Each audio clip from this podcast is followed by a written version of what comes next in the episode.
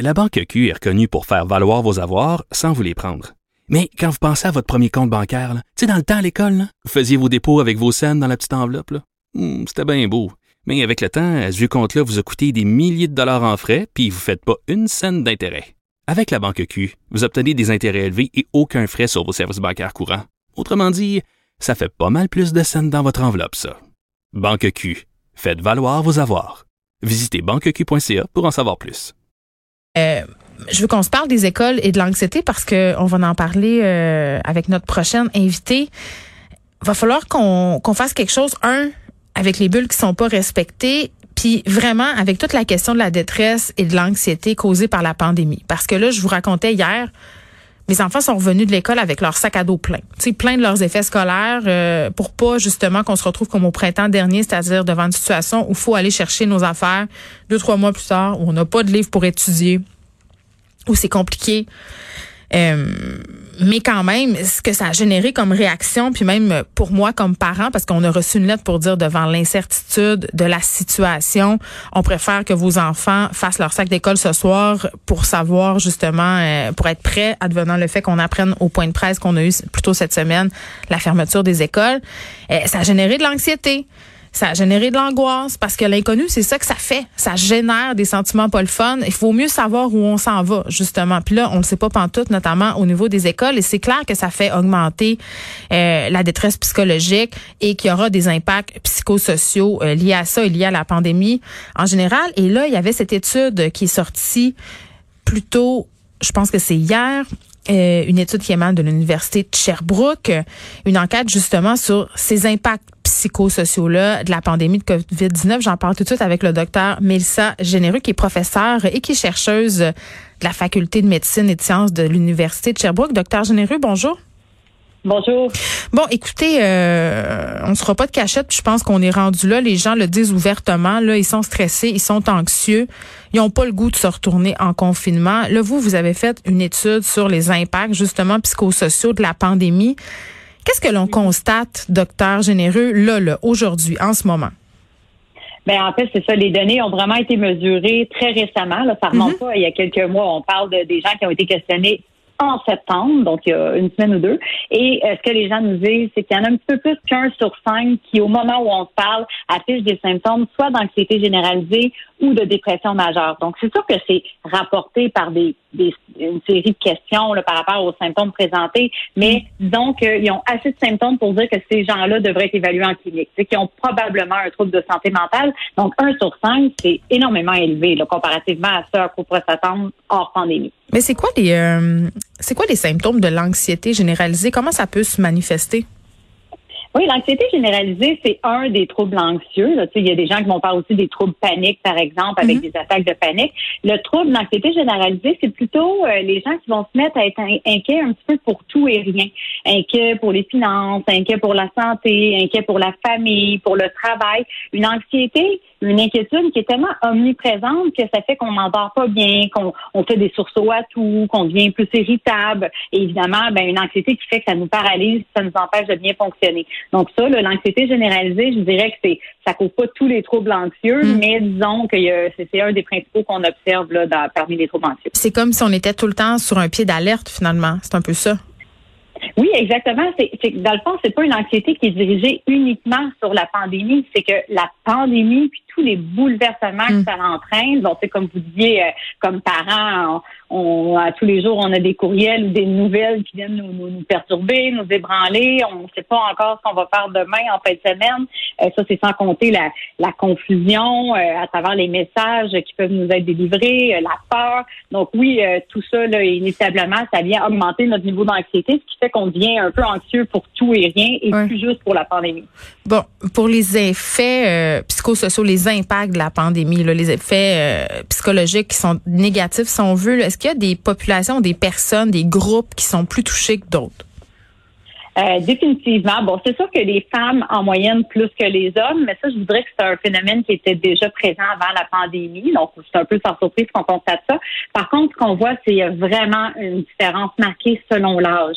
Hmm. Donc, en fait, chez les 18-24 ans, nos plus jeunes adultes, le taux d'anxiété et de dépression est tellement élevé. Là, on parle de 37% Donc, 4 sur 10 en ce moment même là, qui auraient des symptômes compatibles avec soit de l'anxiété généralisée hmm. ou de la dépression. C'est c'est très élevé euh, et on voit que ce, ce, pourcentage-là diminue au fur et à mesure que nos groupes vieillissent, euh, si bien que chez les 65 ans et plus, on parle de à peu près 10% d'entre eux là, qui ont soit l'anxiété ou de la dépression. Comment on explique ça? Parce que j'aurais eu tendance à penser que peut-être les personnes euh, plus âgées étaient plus stressées parce que plus à risque, si on veut, de développer des complications. Puis là, on voit que c'est vraiment le contraire. Est-ce que c'est parce que quand on est rendu à un certain âge, on s'inquiète point de notre avenir? Mais c'est super intéressant. Moi aussi, je vais vous avouer que je pensais que les, les personnes âgées allaient être plus affectées avec toutes les, les, les perturbations qu'elles ont connues et la, la peur, la menace qui, qui peut être mm-hmm. présente. Mais non, en fait, ce que ça vient nous dire, et notre étude le, le, prouve à plusieurs égards, c'est que la, la menace ou le sentiment de peur, c'est une chose, mais c'est beaucoup la compréhension qu'on a du phénomène, puis le, le sens qu'on réussit à y donner, comment on réussit à prendre un petit pas de recul et remettre ça en perspective.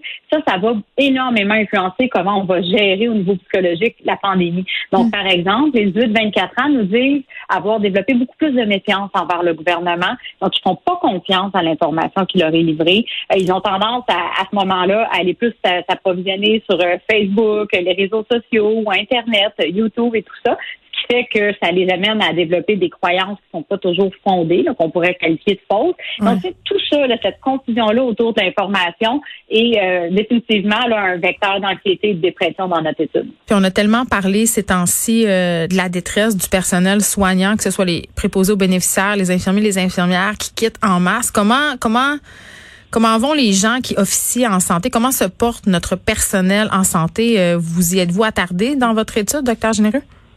Oui, euh, tout à fait, parce qu'avec les 6000 quelques adultes qui ont répondu, évidemment, on en avait plusieurs là, qui travaillent pour le réseau de la santé, là, plusieurs centaines. Et euh, effectivement, là, c'est malheureux à dire, ça me fait beaucoup de peine, mais on est à 30% des travailleurs du réseau de la santé qui, dans notre étude, disent euh, avoir des symptômes soit d'anxiété ou de dépression. 30% c'est pas mal élevé, euh, d'autant plus qu'on parle d'une forme de travail, de, de, de, personnes euh, qui sont en, au premier rang pour nous aider à lutter contre la pandémie. Donc, euh, probablement un signe de, de fatigue, d'épuisement, mais aussi c'est des citoyens, ce sont aussi des parents, donc ils, en plus de vivre les stresseurs auxquels on est tous exposés, ils vivent aussi le stress d'être travailleurs essentiels, donc en première ligne au front et peut-être sans avoir le droit de se permettre d'être épuisé ou de, de, de, prendre ce recul-là qui nous fait donc du bien. Moi, il y a un, truc que je trouvais euh, particulièrement intéressant dans votre étude, docteur euh, Généreux, c'est euh, vous êtes attardé aussi au désir de la population par rapport à la vaccination. Et vous avez tracé des liens entre peut-être la méfiance par rapport à la vaccination et les hésitations par rapport à la décision de se faire vacciner ou pas advenant euh, qu'un vaccin contre la COVID-19 soit homologué. Et ce qui est intéressant et ce qui explique beaucoup de choses, en fait, euh, c'est de constater que dans la proportion des gens qui refusent ou qui sont plus réticents par rapport au vaccin-là, on retrouve euh, des facteurs associés aux troubles de santé mentale. Oui, c'est fascinant en fait, puis c'est tellement pertinent de comprendre ça que finalement les facteurs qui semblent expliquer en temps de pandémie l'anxiété la dépression à peu près les mêmes facteurs qui semblent expliquer pourquoi les gens refusent ou se, se disent, prêts à refuser l'éventuel vaccin. Donc, vous l'avez nommé, le fait d'être méfiant, euh, le fait d'adhérer à des fausses croyances, euh, le fait d'être du type, euh, je m'informe plus sur les réseaux sociaux ou Internet plutôt que via les, les médias plus traditionnels ou des autorités de santé publique. Donc, ce profil-là, là, les gens qui, qui, ont ce profil-là sont à la fois des gens plus anxieux et dépressifs, mais aussi des gens qui euh, se disent plus contre euh, l'adhésion au vaccin. Donc euh, oui, pense qu'en attaquant un peu ce, phénomène-là de méfiance et de, confusion et de fausse croyance, on pourrait faire d'une pierre deux coups mm. parce qu'on pourrait réduire les impacts psychosociaux et ralentir la transmission du virus une fois qu'on aura le vaccin. En terminant, docteur Généreux, parce que je veux quand même qu'on se laisse en mode solution, si on veut. Qu'est-ce qu'on peut faire pour minimiser l'impact de la pandémie sur notre morale à nous et peut-être aussi sur le moral de ceux qui nous entourent, nos enfants, nos parents? Ben exact. On a tous un rôle à jouer. Hein. Tu sais, je pense mm-hmm. que la solution de se virer seulement vers le côté clinique, à mon avis, c'est pas suffisant. Il y a beaucoup trop de gens qui sont bouleversés pour qu'on puisse se fier uniquement sur le réseau de la santé. Donc, on a un rôle à jouer si vous allez bien, ben tant mieux parce que dites-vous qu'il y a des gens qui vont moins bien autour de vous et osez demander le comment ça va, mais un vrai comment ça va. C'est un, comment ça va où je suis euh, ouvert et j'ai le temps de, de t'entendre si ça va moins bien. Et la plupart des gens vont dire je me sens pas à l'aise avec ça, mais il existe des formations, ça s'appelle les premiers soins psychologiques. On peut trouver des capsules en ligne pour se former sur la base de, bon, une fois que la personne ne va pas bien, comment je peux aborder avec elle, jusqu'où je vais, euh, quelle posture adopter, puis évidemment, euh, quand, euh, quand est-ce que ça semble trop grave et quand est-ce que je devrais référer vers des ressources. C'est tellement vrai quand on demande comment ça va à quelqu'un, c'est souvent un réflexe machinal. Et si la personne à l'autre bout nous dit ça va pas si bien que ça, là on est comme pris de court. Tu sais, on est comme oh, c'est une vraie réponse. Non, non, je, déjà essayé, essayer de dire ça à quelqu'un, non, ça va pas si bien. Là, vous allez voir, ça va changer. Il pas prêt pour Tout d'un coup, il se trouve quelque chose à faire. Il y a une réunion où il est en voiture puis il passe dans un tunnel et ça coupe. Docteur Mélissa, généreux. Merci. Je trouve ça quand même euh, une super bonne idée peut-être d'aller voir ces capsules-là de premiers soins psychologiques. Moi, je savais pas que ça existait. Mélissa euh, Généreux, qui est professeure et chercheuse de la faculté de médecine et des sciences de la santé de l'université de Sherbrooke. On se parlait de cette étude qui a été menée quand même. Euh, c'est rare qu'on a des études qui sont menées si près des événements. Là, là on parle des gens qui ont répondu. Ça faire deux semaines. Donc, on les voit, les impacts psychosociaux sont réels et sont liés à la situation euh, pandémique que l'on connaît.